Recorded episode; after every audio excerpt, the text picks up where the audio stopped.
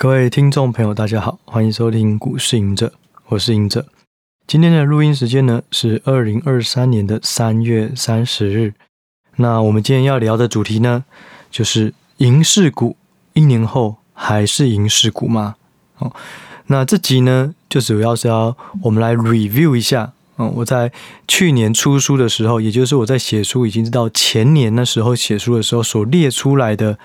那个影视致富地图里面的银势股，那我们来探讨一下，就是说，呃，也算是验证啊，当时的银势股到现在来讲，还是不是银势股？那到底银势股的投资表现会如何呢？对，那呃，这集呢，呃，如果是有订阅这个 Press Play 的文章用户呢，其实也可以直接进去我们的文章，有做更详尽的分析。我今天呢，就主要针对于台股。哦，当时候所提到的台股，因为当时候还有提到很多美股，那里面还有很多探讨的内容。不过我们今天就以台股来讲哦，那也让大家知道，就是说，如果你是选一个趋势的赢家，哦，就是说产业的成长性要高，要有进入门槛，那公司呢要是龙头公司，市占率呢要不断攀升。那如果以这个方式去选股的话，到底结果如何？哦。那我先聊一下，就是说我在银势股的那一本呃《影视致富地图》那本书的第三章哦，第三章里面投资趋势是复制获利的方程式这个篇章里面提到了八档哦，海内外的这个银势股，那其中四档是台股，四档四档是海外。那不过呢，其实整本书我所要贯穿的就是说，如果我最有把握放十年、二十年的银势股，那就是台积电。不过呢，本来有写台积电，可是因为大家都知道台积电，所以在银势股的时候，我又想说写一些可能过去曾经的银势股，或是未来持续还可能会是的银势股，然后来做探讨哈。那我们按照那个页签的顺序来探讨现在他们的状况如何。那这四有四档台股呢，分别是上银、嘉泽、元泰、力旺。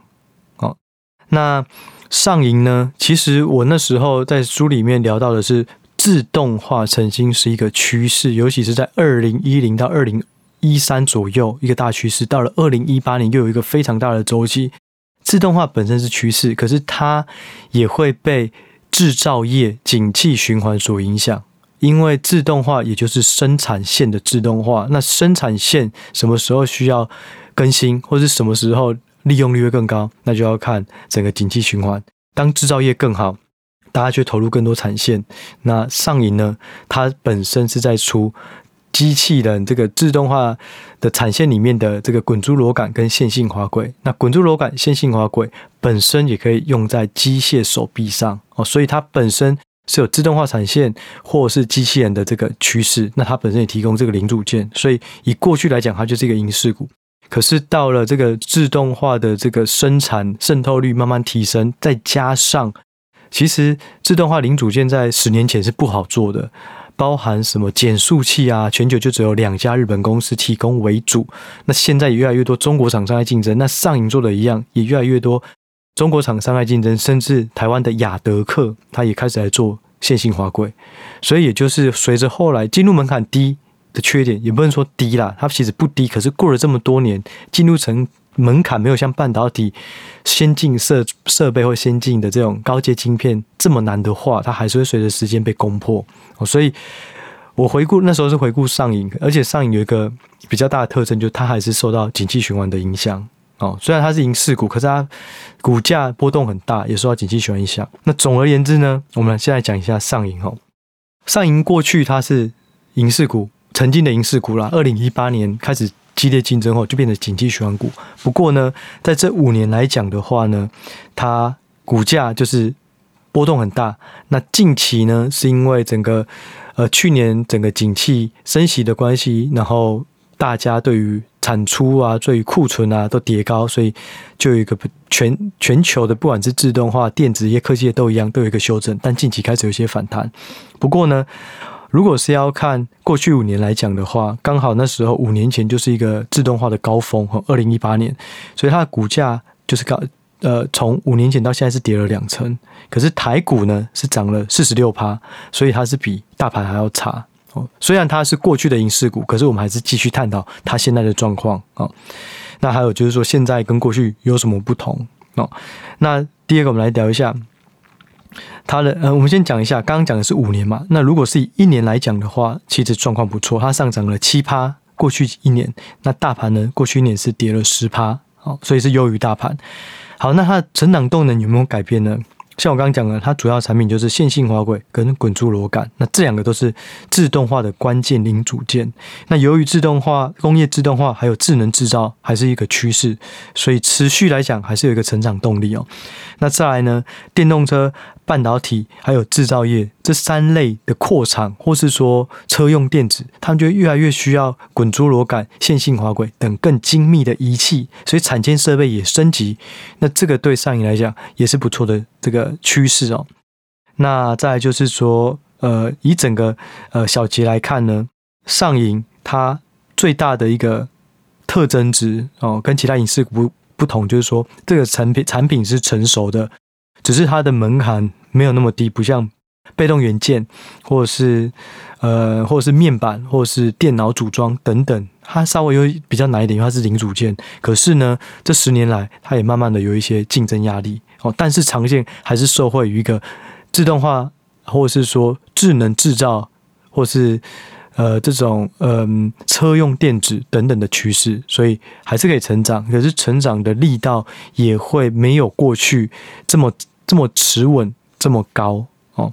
那这就是上瘾的部分。那简单来讲，如果以现在这个时间点来看的话，我认为上银不适合做长期投资，因为它已经因为进入门槛，被同业或后进的追到以后，它就很难维持一个长期成长，它可能就是。随着经济循环周期而变动，所以我认为它比较适合是波段。那当制造业的需求开始起来的时候，它可能会爆发力又更大。那如果当库存满太高，或是说订单并没有能能见度比较低，那可能它就会受到影响。所以我认为上一样哦，就是说以前是影视股，现在是更受到景气循环影响，但是这个产业还是长期成长，只是竞争也变得更剧烈。好，这是上银。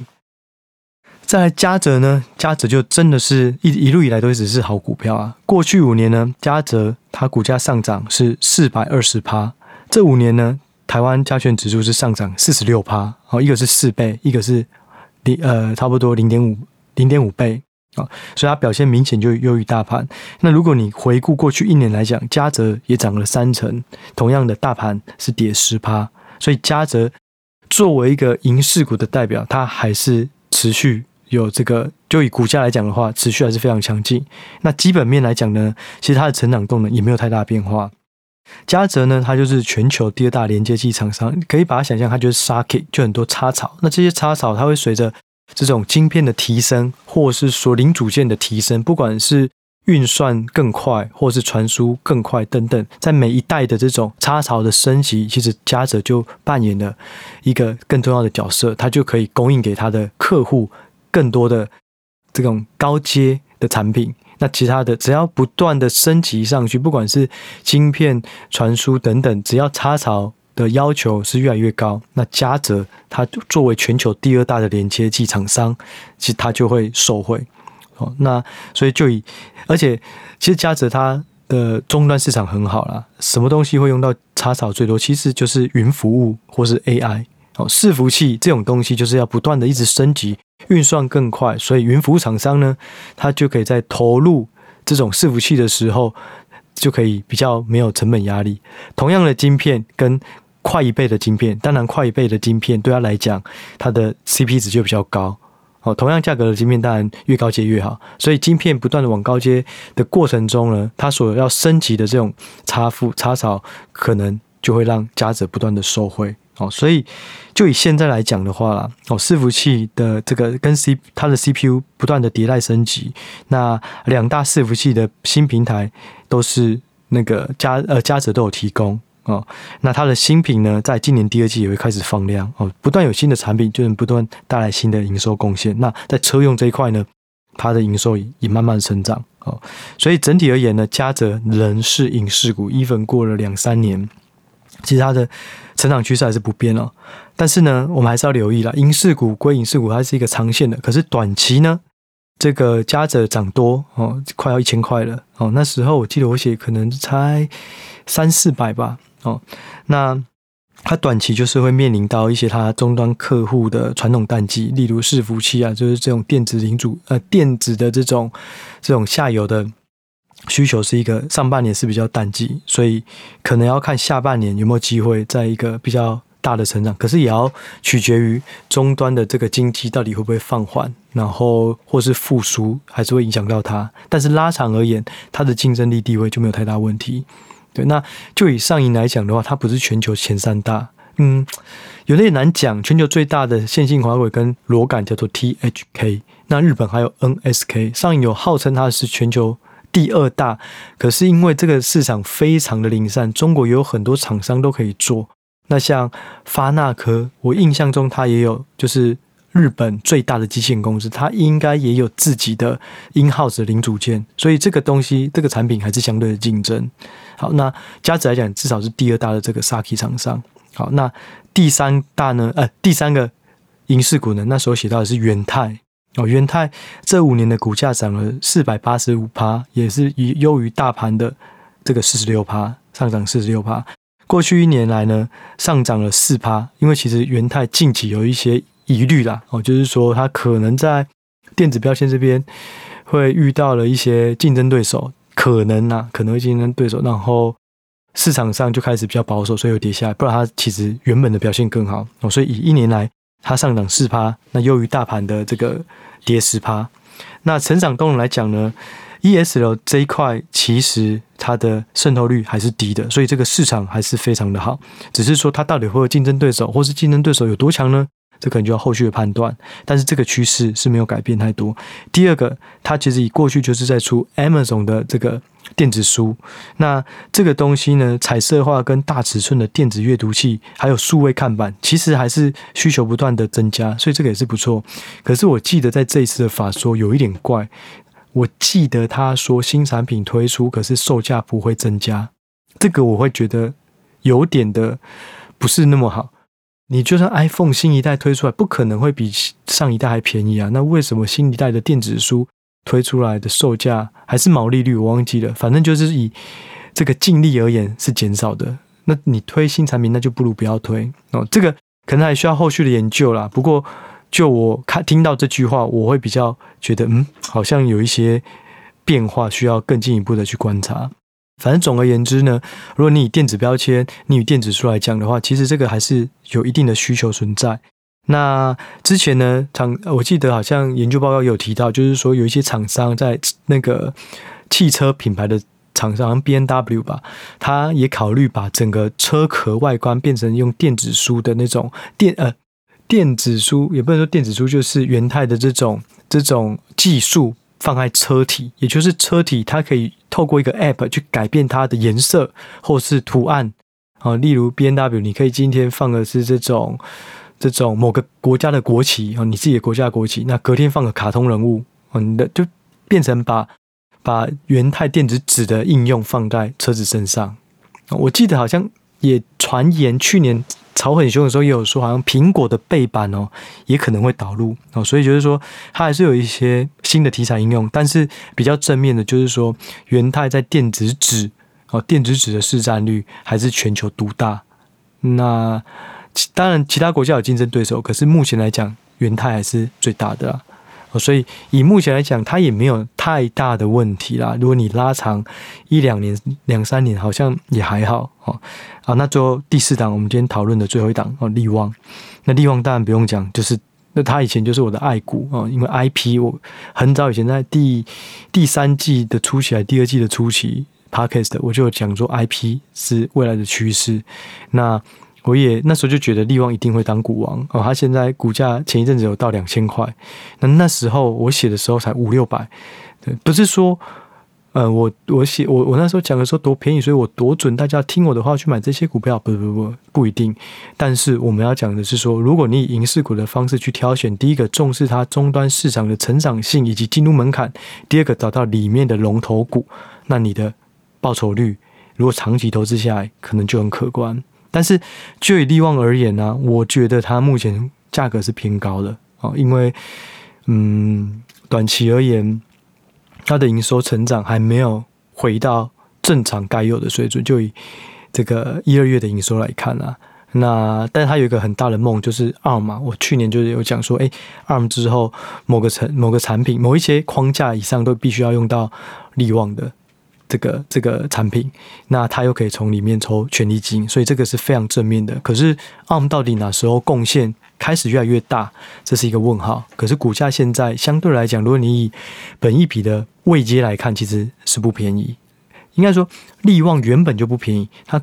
去年还前年的时候是八十倍到一百倍的本益比，然后最低的时候呢，去年去年下半年最低应该是有到四十五倍，可是现在可能又有七八十倍，所以我觉得好好的投资好的股票买在好的价格，我还是看好力旺，我还是认为它是一个长期趋势，但是到底是不是现在买，这个我就持保留态度。所以我的意思就是说，我现在去回去验证说这些银饰股到底它的状况如何，但是不是。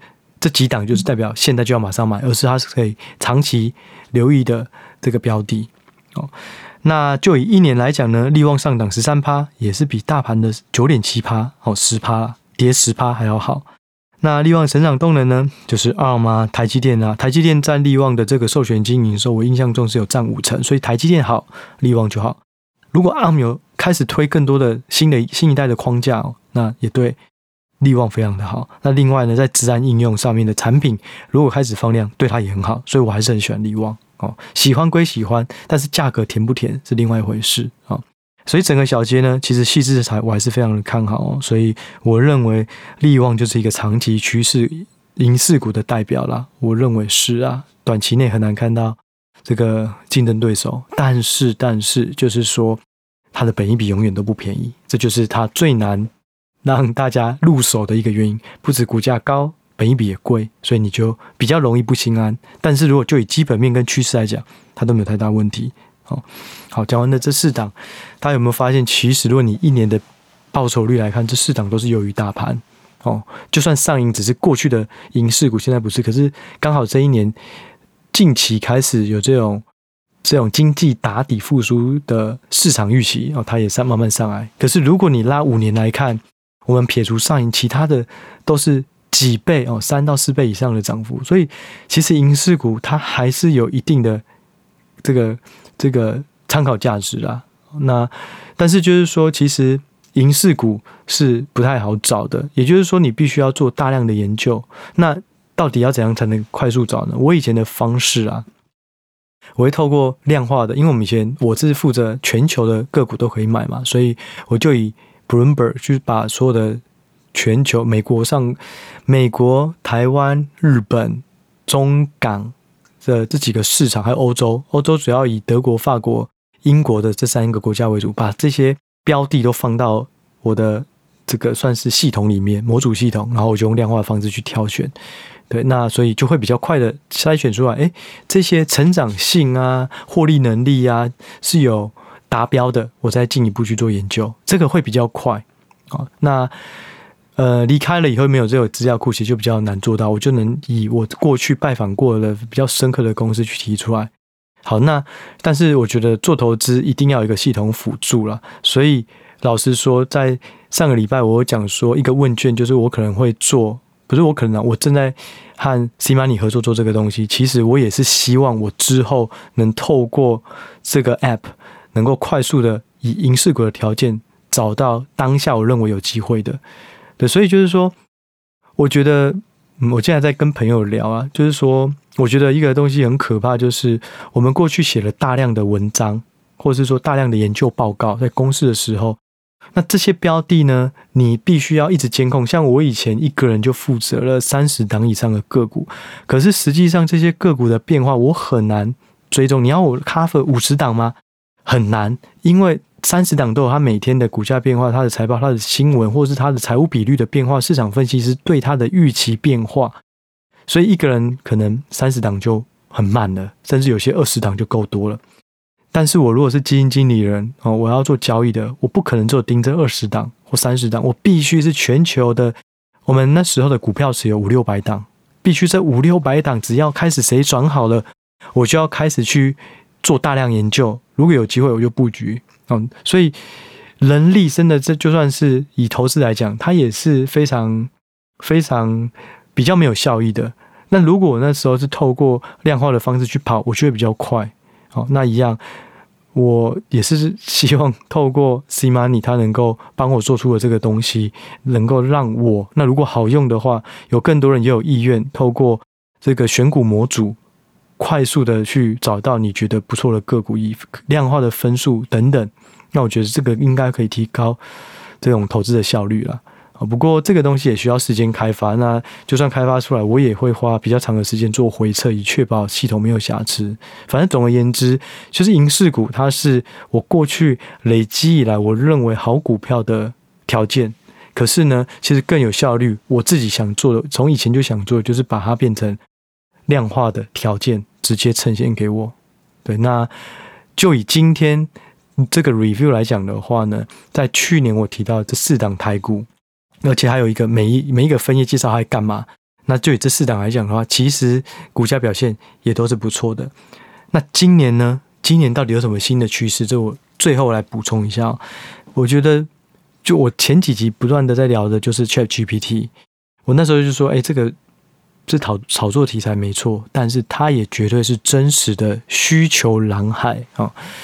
炒作上去了，股价下来了，但是业绩开始越来越好，它还是会有长线的成长动力，有长线的上涨动力哦。我们以 ChatGPT 来讲，它就是一个影视的概念，这个一定是一个趋势，它会带动 AI 晶片，那也就让这个台湾的创意隐威哦非常的强，那它也会带动散热，尤其是水冷散热或是液冷散热，那奇红、双红。这阵子也非常强，就大家有预期这个题材。不过我觉得还是要小心这个。我也很喜欢奇红、双红等散热的个股。不过股价如果涨多，要去回头看到底水冷、液冷散热对于它的营收贡献是不是已经很明确了？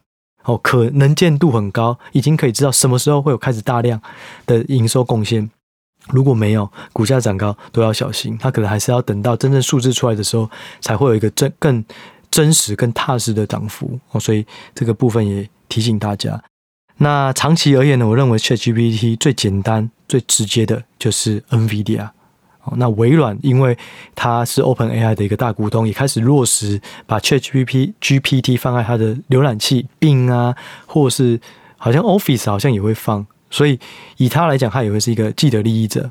所以我认为今年呢，就一定要，或是今年开始就一定要留意 ChatGPT 的长期成长动力。那话说回来，台积电绝对也是雨露均沾，因为所有高阶晶片啊，或是伺服器、云服务都需要晶片，就是有台积电它可以帮忙做。哦，那台积电呢，其实就是闭着眼睛，台湾最稳。可能你问我十年、二十年，力旺会不会是银势股？有机会是。可是十年、二十年，台积电会不会是影视股？绝对是，因为半导体的进入门槛太难了，所以很难有长期的这个竞争压力。高阶的不能说半导体代工，应该说高阶的半导体晶片是很是很难的。那成熟的可能就比较简单一点。那另外呢，台积电受惠的趋势是什么？四个字：科技进步。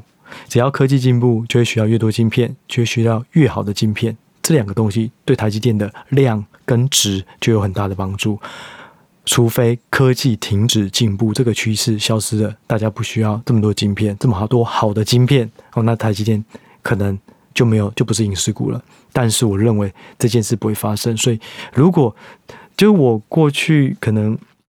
五年到十年工作以来，甚至离职了，只要大家问我有没有什么名牌，我都会跟他说：如果你有钱，你就是逢低买进台积电，长期放个五年、十年，最简单，那也不用太做什么功课，就是逢低买进就好了。到现在我还是认为是啦，可是就是说台积电比较无聊，涨幅也比较少。那像如果你是喜欢这种。高波动的哦，或是动能的，那也许创意啊、力旺啊、M 三 E 啊、散热的这种等等，你会觉得比较有趣。这也是就是没办法，就台积电它很好，可是它很无聊哦。反正总而言之呢，就是说 ChatGPT 绝对是影视股最重要的一个一个趋势之一。就未来来讲的话啦，对，那这一集呢，我们就先聊到这里。那整体而言呢，我还是认为大家可以多留意。成长股，并且是有门槛，然后终端市场也非常好的成长股。另外呢，它的评价哦，不能太贵。如果你是要一个长期投资的话，好的投资是建立在好的股票买在好的价位。所以好股票是什么？是影视股。好的价位是什么？我自己会判断，会用本一比的位阶哦，也就是说，跟过去的本一比来讲，现在是贵或便宜。那比较便宜的时候再去买哦。那也顺便记录一下，我的 App 里面，我认为最重要的其中一个功能，就是要有预估本一笔的位阶，或是本一笔标准差。因为这个东西其实，就算我没有 app，我自己都很难找到台股的哪一个 app 有提供这个东西，所以我很希望能够打造这个东西。对，那这个也是我会尽力去做，因为对我自己的分析来讲也非常有帮助。对，那至于他们会不会帮我开发或开发要多久的时间呢？其实他们呃，C-money 啦，他就是希望看问卷，然后市场的接受度有多高，那比较高，他就会有意愿拿更多的这个人力。哦，或是技术，把这个、这个、这个功能，或是整个其他功能都开发好。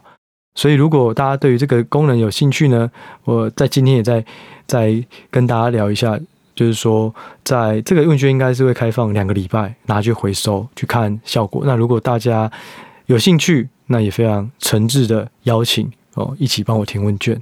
对，那我们这一集呢就先到这里哦，那就下一集再见，拜拜。